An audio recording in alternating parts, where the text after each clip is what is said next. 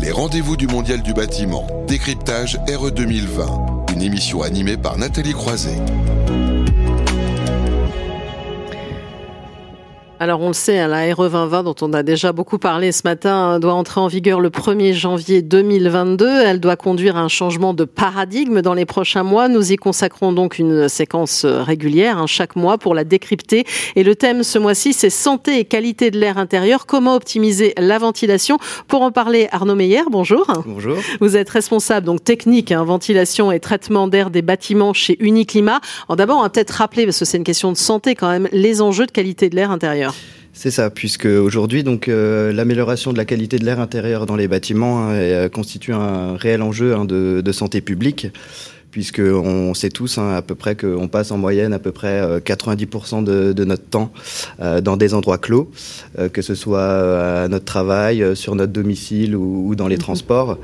Et donc, il faut savoir que l'air intérieur ne concentre pas uniquement mmh. les résidus de, de pollution extérieure mais le bâtiment lui-même hein, produit euh, une pollution qui, euh, qui, est spécifique et qui, euh, qui est importante et, et, multiple. Donc une pollution qui peut venir de, des matériaux de construction, euh, des éléments de décoration, mais aussi euh, des produits d'entretien. Mmh. D'ailleurs, l'OMS estime hein, que l'air intérieur est jusqu'à 8 fois plus pollué que, que l'air extérieur. Mmh.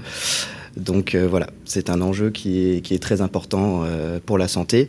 C'est également un enjeu qui est très important euh, d'un point de vue économique, mm -hmm. puisque une étude, un rapport conjoint de, de l'ANSES, du CSTB et de l'Observatoire de la qualité de l'air intérieur évalue à environ 20 milliards d'euros le coût annuel pour la collectivité d'une mauvaise qualité de l'air intérieur.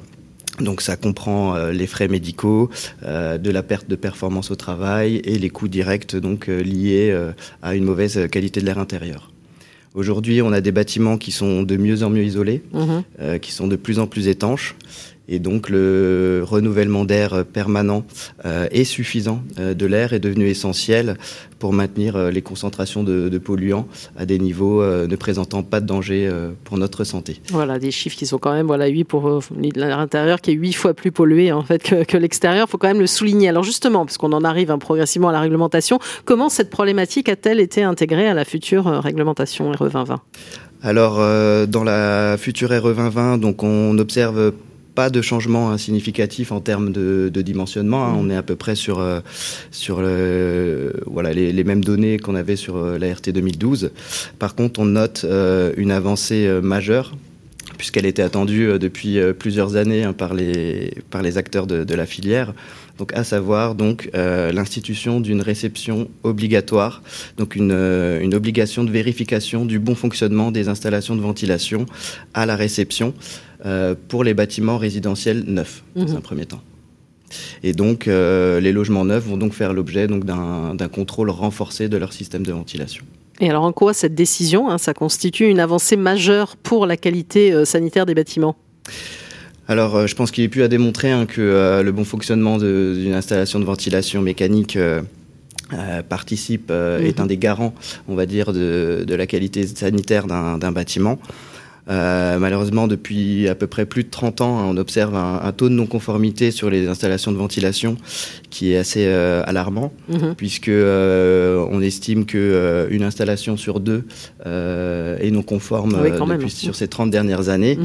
Et en 2018, c'était encore 75%, donc trois quarts des, des, bâtiments neufs qui présentaient une non-conformité à la réception. Et donc, c'est voilà, voilà, vraiment pour répondre donc, euh, à, à, ces questions finalement qu'on a mis en réaction ça à ce en place. constat un petit peu alarmant que euh, les pouvoirs publics ont décidé donc euh, d'introduire cette obligation euh, dans la nouvelle RE 2020. Alors, il faut savoir un petit peu plus concrètement aussi pour ceux qui nous suivent comment ça va se passer, en quoi cette vérification va-t-elle constituer exactement, hein, qu'est-ce qui sera habilité aussi à le faire, hein, qui sera habilité? Alors euh, pour l'instant, donc les pouvoirs publics euh, donc nous ont donné euh, les principes suivants. Donc en fait, on aura deux types de, de vérifications. On aura d'une part donc euh, des vérifications euh, visuelles. Mmh. Donc on va venir voir euh, où sont placées les bouches, par exemple, où sont placés où sont placés les, les caissons. Euh, mais également donc de la mesure de performance. Donc ça va être de, de la mesure pour vérifier qu'on atteint bien les débits réglementaires. Donc ça va être de, de, la mesure de débit ou de la mesure de, de pression aux bouches. Mmh. Et donc, on est en train de travailler, en train de finaliser, donc avec un, groupe de travail restreint et dédié, le protocole de vérification. Mhm. alors là-dessus, hein, pas de surprise, hein, c'est un protocole qui est bien connu des professionnels puisqu'il s'agit du, protocole Promévent résidentiel qui avait été publié par le club ventilation notamment. Et donc, euh, ce protocole a fait l'objet d'une actualisation donc en 2021 pour le rendre euh, plus accessible justement euh, aux professionnels et plus facilement réalisable sur chantier. Et donc, elle sera réalisée hein, par un, bien entendu par un opérateur qui sera reconnu compétent par le ministère en charge du logement. Et donc, par opérateur, on entend soit un tiers indépendant, donc un organisme mmh. qualifié euh, qui fera donc euh, les mesures et prendra la responsabilité de, de la mesure, ou alors une personne euh, formée au sein de l'entreprise qui sera en charge du lot ventilation dans le CCTP. Donc j'imagine que cet opérateur, il devra être qualifié. Hein oui, mm. bien sûr. Hein, donc pour, pour pouvoir réaliser donc cette vérification. Euh, l'opérateur devra euh, euh, passer, une, passer, vérifier et valider une, une, formation donc reconnue par le ministère du Logement. Alors pour l'instant, on n'a pas encore le détail de, de, ces formations, mais en tout cas, voilà, il y aura une, une obligation donc de qualification là-dessus. Et donc ensuite, le, cet opérateur va renseigner donc une base de données nationale qui va être mmh. créée, donc un observatoire ventilation euh, pour qu'on puisse suivre au plus près donc euh, l'évolution de cette non-conformité, les points qu'il y a encore à travailler et du coup mettre en place voilà des, politiques de prévention ou alors euh, ou alors voilà de, des politiques pour améliorer du coup ce taux de non-conformité. Et donc vous, donc chez Uniclimat, vous êtes plutôt satisfait hein, des modalités pratiques de, la mise en œuvre de cette disposition? Alors oui, hein, puisque les principes hein, qui nous ont été présentés sont, on les trouve euh, excellents. Euh, c'est vraiment, on pense que c'est vraiment un levier euh, pour justement améliorer la qualité sanitaire des bâtiments et améliorer ce, ce, taux de non-conformité. cependant, en fait, voilà, on reste pour l'instant encore un, petit peu sur notre fin, je dirais, puisqu'il n'est pas prévu pour le moment d'exiger la, la correction de ces non-conformités. Mhm. Euh, donc, euh, ce qui nous paraît un petit peu contradictoire ah avec le but à atteindre, hein, puisque mhm. euh, le but c'est de garantir pour tout logement neuf une installation de ventilation mécanisée qui fonctionne correctement. Et donc voilà, on a bon espoir que voilà, ces exigences se renforcent, se renforcent dans le futur, sachant que ça peut derrière entraîner des problèmes de responsabilité, et notamment voilà, si on livre un bâtiment aujourd'hui qui est non conforme, euh, qu'est-ce qu'il en est euh, d'un point de vue juridique? Et alors pour la continuité, il y aura une vérification et alors après il y aura quoi Une attestation qui sera délivrée pour mieux comprendre? Oui, oui, oui, tout à fait. Donc euh, il y aura une attestation donc qui sera délivrée. Euh, donc là aussi, euh, euh, on aimerait justement que, que cette attestation donc comporte les éléments de vérification, mhm. que qu'elle soit justement qu'elle mentionne clairement en conclusion la conformité ou non du système de l'installation et aussi qu'elle soit transmise, et ça c'est important, donc au maître d'ouvrage ou au propriétaire, mhm. pour porter à sa connaissance effectivement la conformité ou non de son installation de ventilation. Voilà. Et donc après, ça va être voilà, transmis au maître d'ouvrage, au propriétaire, etc. Enfin, il y, a vraiment une exigence de transparence hein, dans, cette, dans cette loi. C'est ça, c'est ça. Il y a vraiment une exigence de, de transparence. Donc on attend encore euh, voilà, des, des confirmations donc, euh, des pouvoirs publics.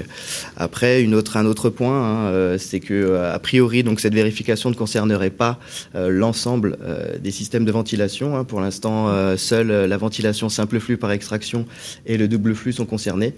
Donc, ce qui nous euh, voilà, ce qui, ce qui est un petit peu un traitement, ce qu'on considère un petit peu comme un traitement illégal, euh, inégal, pardon, mhm. et euh, qui peut entraîner des, voilà, des, distorsions de marché et voilà, une inéquité de, de traitement des différents systèmes on pense vraiment que euh, tous les systèmes qui peuvent être installés dans un bâtiment euh, doivent faire l'objet de, cette obligation de vérification. Et enfin, Arnaud Meyer, est-ce qu'on peut se dire que la crise hein, qu'on traverse, elle a aidé justement à la prise de conscience de ces enjeux de santé dans le bâtiment et évidemment l'importance de la ventilation? Parce que là, on n'arrête pas de dire aussi qu'il faut ouvrir les fenêtres. C'est vrai. Mm. Eh ben, bien évidemment, hein, la crise engendrée hein, par le Covid-19, hein, elle nous a fait, euh, je pense tous, vraiment prendre conscience euh, de euh, à quel point notre santé est directement liée à, la qualité de, de l'environnement mmh. qui nous entoure. je pense qu'elle changera profondément la vision qu'on a du rôle d'un bâtiment dans le futur et qu'il s'agisse de la construction neuve d'ailleurs ou de la rénovation, puisque pour l'instant ça s'applique sur la construction neuve, mais je rappelle que c'est 1% du parc, donc voilà, on, a dit commence beaucoup à ce matin, la question, mais, euh, mais tout doucement, on va dire. Et, euh, mais par contre, voilà, sur le terrain, on, constate une réelle euh, prise en compte de ces enjeux, une réelle prise de conscience, que ce soit des usagers, mais aussi des pouvoirs publics. prise de conscience donc qui s'est traduite notamment par un label auquel Uniclimat va, va contribuer, donc un label mhm. RE 2020 qui va suivre, qui va suivre la réglementation. Euh, dans lequel on pourra aller un petit cran mhm. plus loin euh, d'un point de vue qualité de l'air intérieur et introduire voilà, toutes ces notions euh, de santé. Et il y a aussi le, nouveau label BBC Effinergie Rénovation mhm. dans sa nouvelle version qui inclut donc une vérification de l'étanchéité des, des, réseaux, mais aussi donc une vérification du bon fonctionnement des installations de ventilation ce qui permet voilà, de, de, garantir, on va dire, que ces bâtiments labellisés seront sains. Voilà, seront simples. Il y a aussi euh, au niveau européen, on en parlait aussi, il y a une directive européenne. Donc euh, c'est ça. Donc la directive européenne associée à la RE 2020, hein, qui a été révisée en, 2018, comprend donc ces euh, aspects de, confort et santé. C'est pour ça que voilà, on est plutôt positif pour la suite et pour l'avenir. Donc le bâtiment de demain devra être sobre énergétiquement, à faible impact environnemental, mais surtout sain. Et ça, a priori, c'est en bonne voie. merci à vous pour ce décryptage important sur la qualité de l'air intérieur. Merci Arnaud Meyer, donc responsable technique, ventilation et traitement d'air des bâtiments chez Uniclimat. On va marquer une courte pause et puis on va se projeter dans l'avenir parce qu'on va parler de métier et de formation en se demandant euh, quel sera le CFA de 2035 dans un court instant. Les rendez-vous du Mondial du bâtiment. Décryptage RE 2020, une émission à retrouver et à réécouter sur le site de Bâti Radio.